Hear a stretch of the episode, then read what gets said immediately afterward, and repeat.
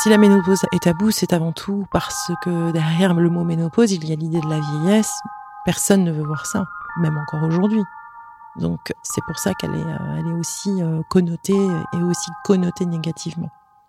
En réalité, c'est un état physiologique tout à fait naturel. C'est un phénomène tout à fait naturel. Tout comme les règles sont venues tout à fait naturellement, elles repartent tout à fait naturellement et la vie de la femme continue.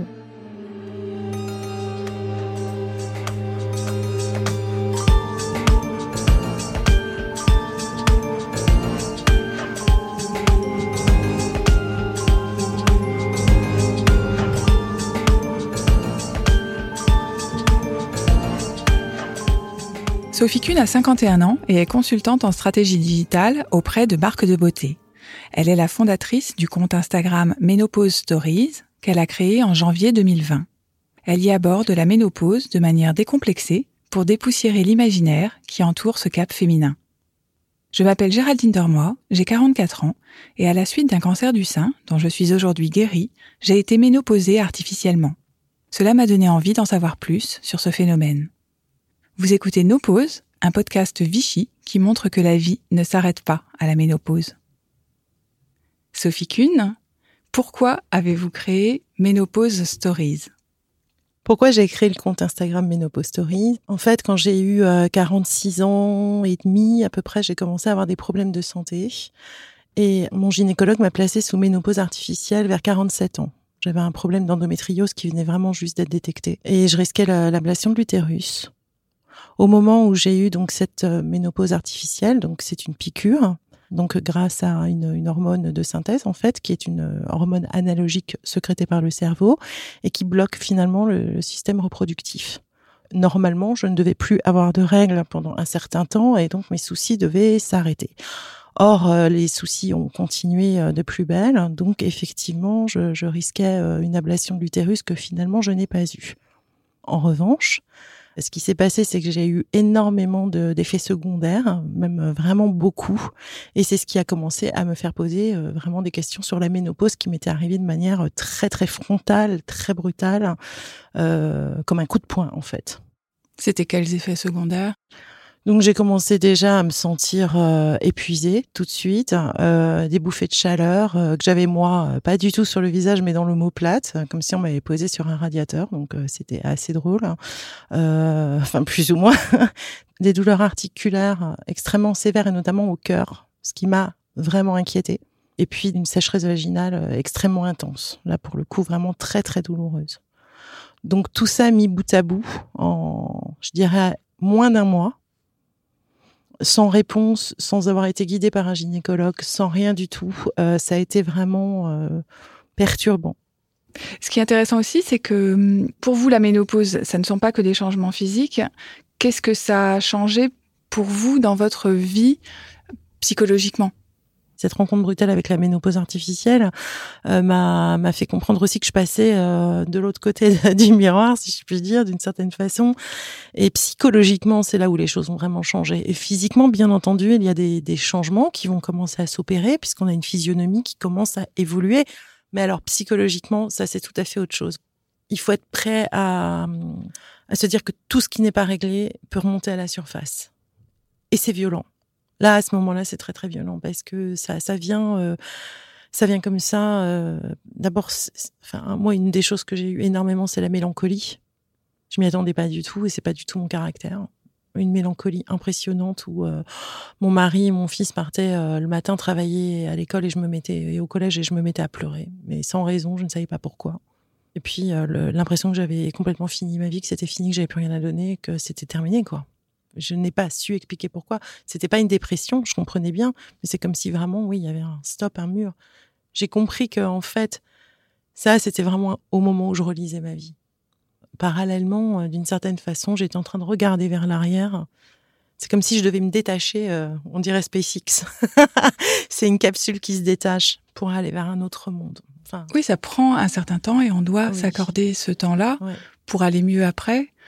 Il faut comprendre que ça que ça arrive, c'est-à-dire qu'au moment en fait où ça arrive, bon tout le monde a tendance à te dire euh, va voir le médecin et prends des antidépresseurs parce que c'est une dépression nerveuse que tu fais.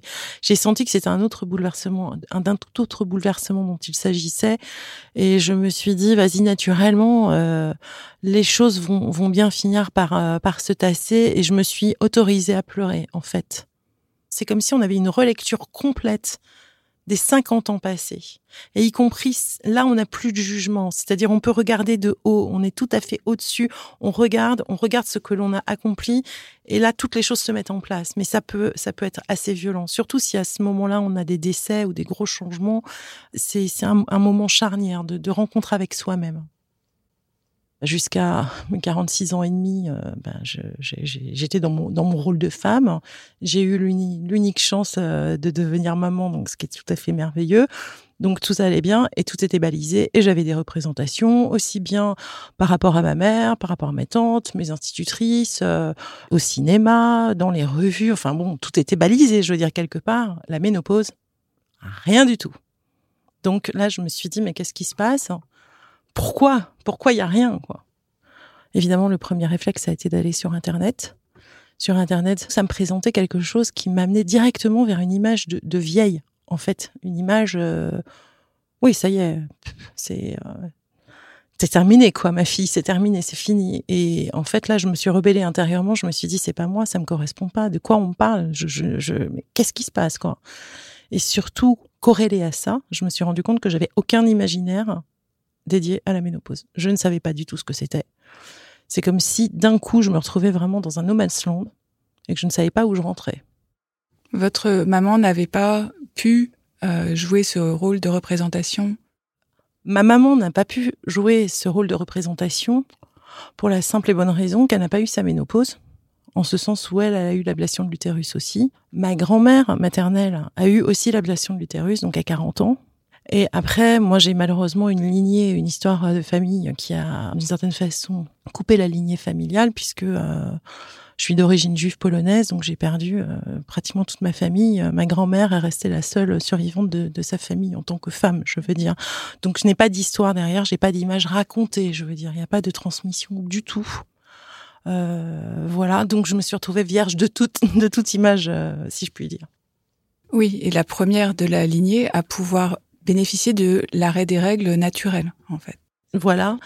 Et, euh, et j'en ai parlé à ma mère pour la première fois. Finalement, euh, qu'est-ce qui se passe? Pourquoi j'ai pas d'image par rapport à ça? Et raconte-moi quelque chose, quoi. Parce que là, voilà, ma mère ne parle jamais, donc euh, de manière générale, euh, voilà. Maman a posé quelques résistances, effectivement, et, euh, et à un moment donné, elle m'a dit "Mais tu ne te rends pas compte Tu es la première de la lignée à pouvoir bénéficier d'une ménopause naturelle." Tu es la première à pouvoir vivre naturellement tout ce que nous n'avons pas, nous n'avons pas vraiment connu, c'est-à-dire finalement une cessation des règles naturelles qui va s'écouler tout au long de plusieurs années où tu vas expérimenter quelque chose que l'on ne connaît pas. Et, euh, et voilà, donc je ne peux pas t'apporter de réponse par rapport à tout ça. C'était effectivement une conversation que nous avons eue par téléphone qui a été très longue qui a été très belle parce que ça a été une conversation de femmes euh, comme je pense n'en avoir jamais eu avec ma mère. Ça a été plutôt une conversation de, de femmes qui écoutent une femme lui raconter son, son parcours de femme. Et elle m'a effectivement bien expliqué que eux n'avaient pas les moyens de se poser toutes les questions qu'on se pose aujourd'hui parce que tout simplement, bah, les femmes ne parlaient pas aussi et que c'était vraiment pas des questions qui, de toute façon, leur venaient à l'esprit. Elles, euh, elles vivaient comme on leur disait de vivre et point à la ligne. Ça allait comme ça quand je me suis retrouvée euh, effectivement avec ça, j'ai raccroché et euh, là je me suis dit euh, waouh, ça m'a donné une énergie, une énergie incroyable parce que je me suis dit, écoute, tu veux lancer un compte, t'es la première de ta lignée finalement à vivre les choses de manière naturelle. Tu as eu une chance incroyable aussi d'échapper à cette ablation de l'utérus. Ça veut dire que d'une part, je dois m'interroger sur ce qui s'est passé à l'arrière. Ça serait magnifique de faire revivre quelque part ces femmes de, raccrocher les wagons, d'essayer de, comprendre ce qui a pu leur arriver et comment elles ont pu elles-mêmes peut-être se parler. Et la deuxième chose, c'est de me dire, bah finalement, euh, ouais, j'ai, je peux, je peux lâcher les ballons. Je suis la première. Vas-y, fonce. De toute façon, euh, tu peux tout inventer, tu peux tout faire, tu peux tout dire. Qu'est-ce que vous vouliez dire à travers ce conte? Bon, le premier truc que je voulais vraiment dire, c'est d'abord, on n'est pas du tout fini, loin de là c'est comme si à ce moment de la vie, on a une, on a une vue en, on voit le panorama parce qu'on a déjà passé pas mal de temps de vie, où on a déjà dessiné pas mal de choses. Là, on peut voir le panorama. Et maintenant, on peut se diriger comme on veut, avec toute cette expérience-là, qui nous a permis de monter tout ce chemin. J'ai finalement passé une année et demie de ma vie à étudier complètement la ménopause pour essayer d'en parler le mieux possible, pour transmettre, pour accompagner les femmes et pour finalement leur dire euh, j'ai passé un temps euh, infini, là, un an et demi, à travailler, comprendre comment la, la ménopause s'était construite socialement, comment, euh, qu'est-ce qui s'était passé, pourquoi on en arrivait là avec une telle peur. Je vais vous l'expliquer, je vais vous raconter la vie des femmes pour que nous puissions continuer l'anneau de la manière la plus belle possible, la plus grande, avec tout ce que l'on peut avoir à disposition aujourd'hui, sachant que, bien entendu, on est très, très, je dirais, accompagné par ce mouvement de libération de la parole des femmes, qui n'est pas encore arrivé à la ménopause, qui arrive à peine, hein, euh, et qui, à mon avis, est le dernier bastion euh, qui devrait être éclaté, parce que, bah, finalement, il n'y a plus rien d'autre à faire. Je veux dire, les règles ont déjà bien été déblayées par les générations précédentes. Et vous souhaitez aussi que les femmes prennent conscience du rôle non négligeable de la société dans ce moment de transition? Exactement. Une ménopause sociale, c'est une ménopause qui euh, bah, qui induit euh, le fait que euh, dans quelques années, de toute façon, on sera aux oubliettes. Donc oui, on nous place en mort partielle quelque part avant la, la mort définitive. C'est voilà, à partir du moment où tu n'as plus de fonction reproductrice, tu n'as plus lieu d'être. Donc on s'éloigne de la féminité on traditionnelle. Voilà, de la féminité traditionnelle. Surtout ce que, te, ce que tu perds, c'est dans l'imaginaire, hein, j'entends, c'est cette fonction euh, créatrice, donc créative quelque part. Et effectivement, c'est toutes les notions de euh, dégénérescence, je dirais, de, euh, de perte. C'est la perte. Et ça, ça commence dès 40 ans dans l'imaginaire, euh, dans l'imaginaire collectif. Mon rêve serait vraiment d'arriver à, à, propulser un monde où euh, bah, la femme de 50 ans, et même avant, hein, puisque effectivement, on vient de dire qu'à partir de 40, 45 ans, déjà, il y a une ménopause sociale. Il est tout à fait faux de dire qu'on est concerné à 50. C'est pas vrai. On est concerné à partir de 40 puisqu'on rentre en ménopause sociale. Euh, Qu'est-ce que vous aimeriez dire aux femmes qui nous écoutent euh, Qu'est-ce que vous aimeriez conseiller aux femmes qui nous écoutent pour aller plus loin? Euh, dans la déconstruction de, euh, de ces Ce schémas. que je leur conseillerais de faire, c'est de bah déjà de respirer grandement, de pas prendre ça pour un état de fait, et d'essayer de, de, justement de, de, de positiver, de, de, de, regarder comme les femmes, euh, comment les femmes prennent la parole aujourd'hui sur le sujet.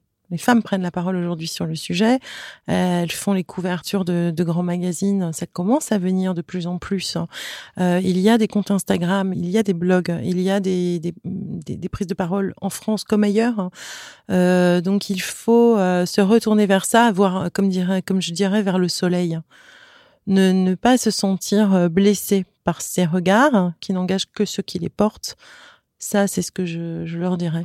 Ensuite, il y a énormément de choses. Il y a énormément de choses qui peuvent aider, donc ça n'est pas du tout effrayant. Ça n'arrive pas d'un coup, euh, et ça aide à prendre conscience justement que c'est le moment de prendre soin de soi, pour moi. Donc, euh, finalement, c'est un bon réveil, je dirais. C'est le moment où on doit devenir sa propre priorité.